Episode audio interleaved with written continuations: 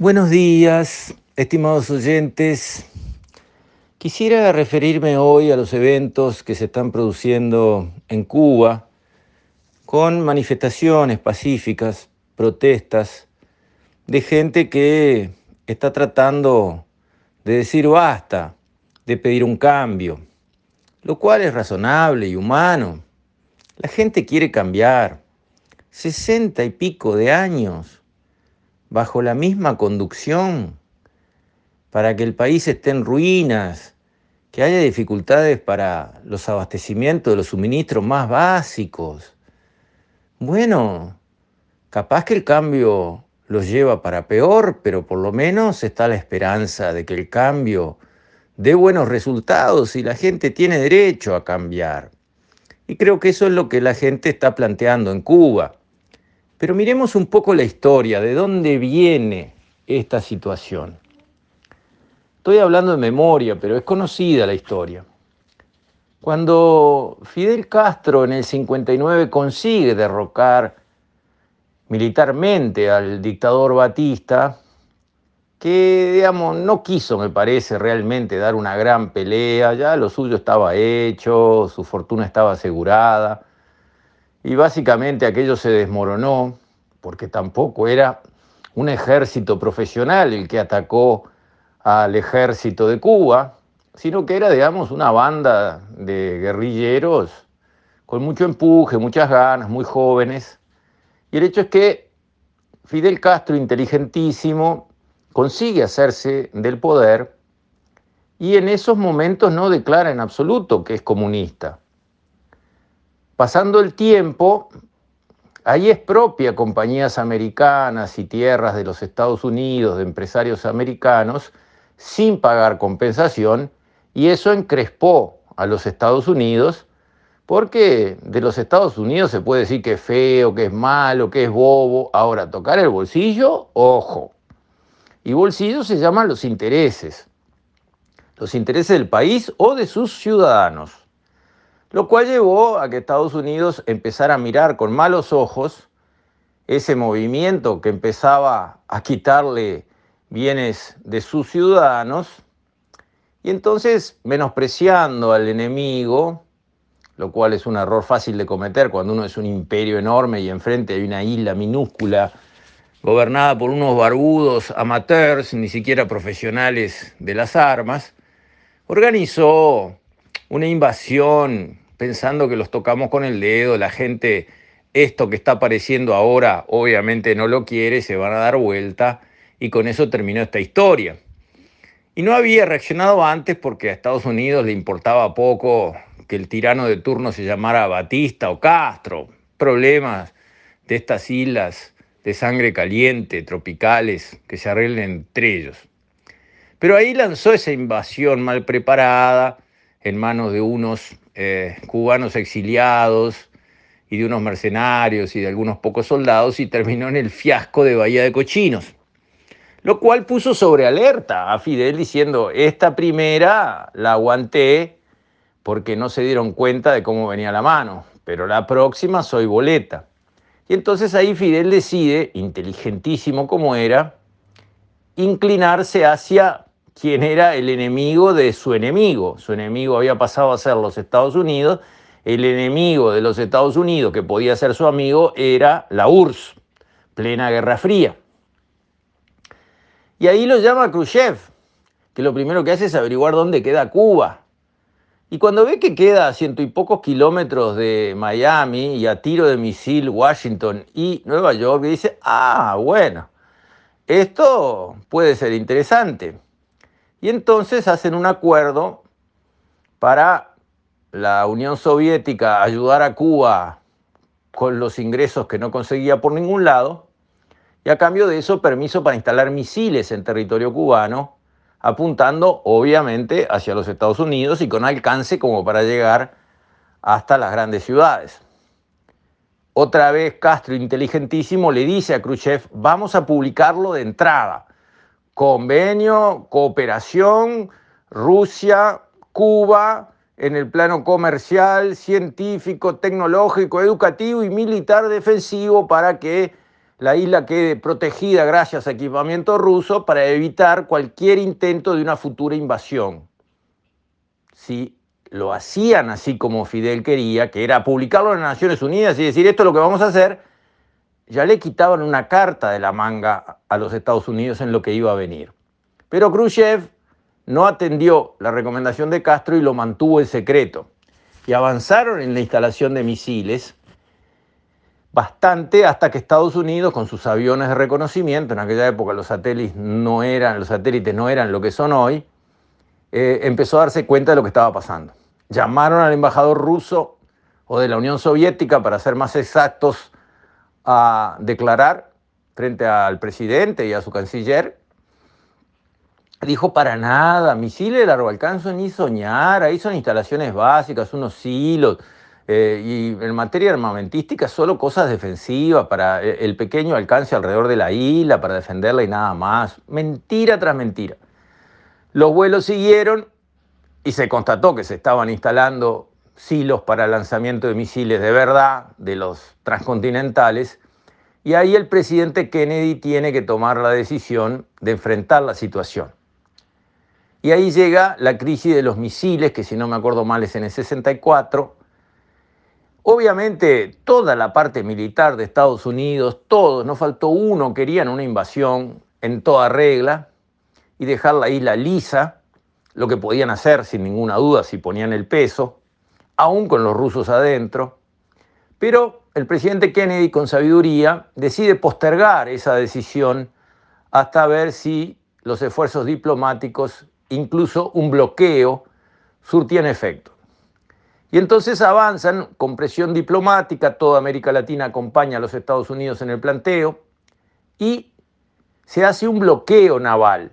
La flota americana rodea la isla con orden de no dejar pasar los buques que puedan llevar suministros militares. Y así paran una cantidad de barcos, dejan pasar uno de pasajeros y uno de suministros civiles, creo, pero básicamente frenan los barcos que iban a entrar a Cuba. Los rusos mueven sus submarinos nucleares avanzando hacia el Caribe. Hay tensión y se produce el punto culminante en estos 13 días que dura la crisis cuando un avión de reconocimiento americano es abatido sobre la isla y su piloto, un capitán de la Fuerza Aérea, muere. No se sabe si fue abatido por cubanos o por este, rusos, pero el hecho es que ahí hay una primera baja norteamericana en la crisis. Estados Unidos entonces moviliza sus tropas hacia la Florida, tanques, anfibios, personal de tierra y se prepara para la invasión. Hay una última comunicación de Kennedy a Khrushchev, hágase responsable de lo que va a pasar. Y ahí viene una carta de Khrushchev diciendo, en tono conciliador, ninguna de las dos potencias desea una confrontación que sabemos dónde puede empezar, pero no sabemos dónde puede terminar. Busquemos un acuerdo que puede ser que nosotros retiremos los misiles a cambio de que Estados Unidos retire sus bases de misiles de Turquía, que también apuntaban para Moscú. La base de Turquía era obsoleta y Kennedy ya hacía tiempo que venía pidiendo para desmantelarla, lo cual era una negociación aceptable. No quiprocó, o sea, yo saco los misiles y tú también, sino con una promesa de Estados Unidos de desmantelar un poco más adelante los misiles turcos. A esa propuesta de Khrushchev, escrita puño y letra de él, enviada carta a Kennedy, al rato, al rato, unas horas después, llega otra propuesta del Poliburó de Khrushchev con una eh, posición extremadamente dura. Habían dominado los halcones del lado del Kremlin y no querían ninguna negociación. Estados Unidos tuvo la sabiduría de contestar directamente la carta de Khrushchev, ignorar la otra, lo que le dio a Khrushchev, al recibir una respuesta positiva a su planteo, le dio el estribo como para dominar la situación y así se llegó a un acuerdo y se desactivó esa crisis. A partir de ahí se levantó el bloqueo, pero las relaciones entre Cuba y Estados Unidos quedaron dañadas para siempre y quedó de parte de Estados Unidos no un bloqueo, como a veces se dice, sino un embargo. Estados Unidos le ha prohibido a sus empresas comerciar con Cuba. Pero Cuba puede comerciar y lo hace con todo el resto del mundo. Estados Unidos es el 25% de la economía mundial. Cuba comercia abierto, no mucho porque tiene poca plata para comprar nada, pero puede comerciar con el 75% de la economía mundial, con toda Europa, con toda América Latina, con toda Asia, con toda África. Nadie tiene problema con comprarle o venderle a Cuba. Lo que pasa es que no tiene lo que vender y no tiene nada de plata para comprar. Por el fracaso de la política comunista que se dio en Cuba y en todos lados en los que se aplicó. Pero Rusia siguió apoyando a la economía cubana después de este traspié de los misiles, comprándole el azúcar, que básicamente de lo poco que produce Cuba, a un precio exorbitante para sostener la economía cubana, hasta que llegó el momento en que lamentablemente la economía de la Unión Soviética no dio más. Apareció eh, Reagan y con la guerra de los misiles, que consiguió hacer votar en el Parlamento con su propia personalidad, hablándole al pueblo americano va paseando la política de la libertad y del mundo que queremos dejar para nuestros hijos y los hijos de nuestros hijos, con eso consiguió los fondos para armar los satélites, un plan que era carísimo, pero que militarmente era imparable para la URSS de la época, llegó Gorbachev, Perestroika, desmanteló todo, volteó el muro de Berlín y por supuesto dijo, vamos a seguir gastando plata en esta isla cuando estamos haciendo agua por todos lados, olvídate. Y ahí se separó la ex URSS, ahora Rusia, del mantenimiento, digamos, de ese hijo bobo que era Cuba. Pero ahí entraron los chinos. Y a cambio de, bueno, eh, mandar 10.000 estudiantes por año a Cuba, canal de televisión enseñando chino permanentemente, etcétera, etcétera, sostuvieron un tiempo a Cuba hasta que se dieron cuenta los chinos que era una mala idea ir de cabeza a ponerse en la posición de Rusia, de molestar a los Estados Unidos allí en la puerta de su casa. Con lo cual también se retiró China y tuvo suerte otra vez Cuba, apareció nada menos que Venezuela. Y apareció Venezuela con Chávez, que admirador del legendario Fidel Castro, comunista él, convencido, con plata, con petróleo para tirar para arriba, empezó a sostener Cuba, eh, Venezuela, dándole petróleo de regalo para consumo y para vender y así hacer divisas. Y la verdad que los cubanos le pagaron bien a, Chávez porque cuando hubo un golpe blando en Venezuela que derrocó a Chávez, estaba encerrado en un cuarto firmando su carta de renuncia, los que lo rescataron fueron los de la seguridad cubana, que movieron al pueblo y consiguieron que volviera, digamos, eh, Chávez, en base a que no lo habían matado, habían optado por un golpe bueno, un golpe blando. y esto es una anécdota.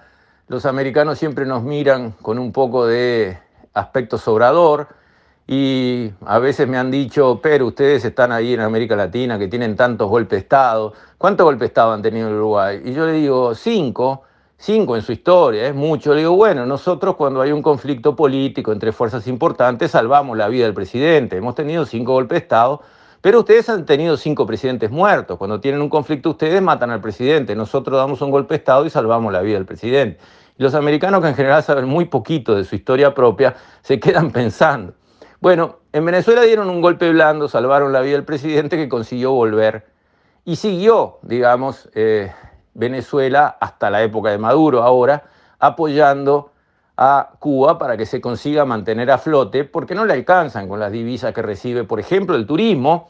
Hay cadenas de grandes hoteles españoles, cinco estrellas, con instalaciones espectaculares en las mejores playas de Cuba, facturando y facturando, por supuesto, pero la isla necesita siempre un amo que le esté dando de alguna manera esas limosnas que necesita para mantenerse en un nivel muy pobre porque yo visité Cuba y la recorrí, me metí y caminé La Habana para entender la Cuba profunda, esa Cuba que es tan simpática, alegre en el fondo, pese a todas las miserias, musical, ¿verdad? de sangre caliente, divertida. Bueno, esa Cuba está en pedazos, porque tiene, en aquella época yo visité 15 dólares el sueldo de un taxista y de un cirujano, y hay una lista de racionamiento de comidas que se pueden retirar por mes de los centros de distribución que no alcanzan para vivir un mes. En los hoteles de cinco estrellas, en los baños, en las piscinas, lujosísimas, nunca hay papel higiénico, jamás, porque se lo roban las empleadas, la única forma que tienen de conseguir. O sea, una situación que en los países normales no nos entra en la cabeza. Bueno, todo eso llega un momento después que pasó Fidel y que pasó Raúl y que vino Díaz Cané, llega un momento en que generación tras generación se llega al hartazgo. Porque además ahora todo el mundo sabe cómo funcionan las cosas en el mundo, con Internet, con lo que son las computadoras, la telefonía celular. No hay quien no sepa cómo pasan las cosas en el mundo. Y todo el mundo dentro de Cuba se da cuenta que no es el embargo americano lo que ha arruinado a Cuba. Es el fracaso de las políticas comunistas lo que ha arruinado a Cuba. Y la gente con razón dice, quiero cambiar. Y de eso se trata, creo, esta manifestación. Ojalá que siga pacífica, ojalá que los cubanos resuelvan sus problemas sin un tiro. Con esto, estimados oyentes, me despido. Hasta mañana, si Dios quiere.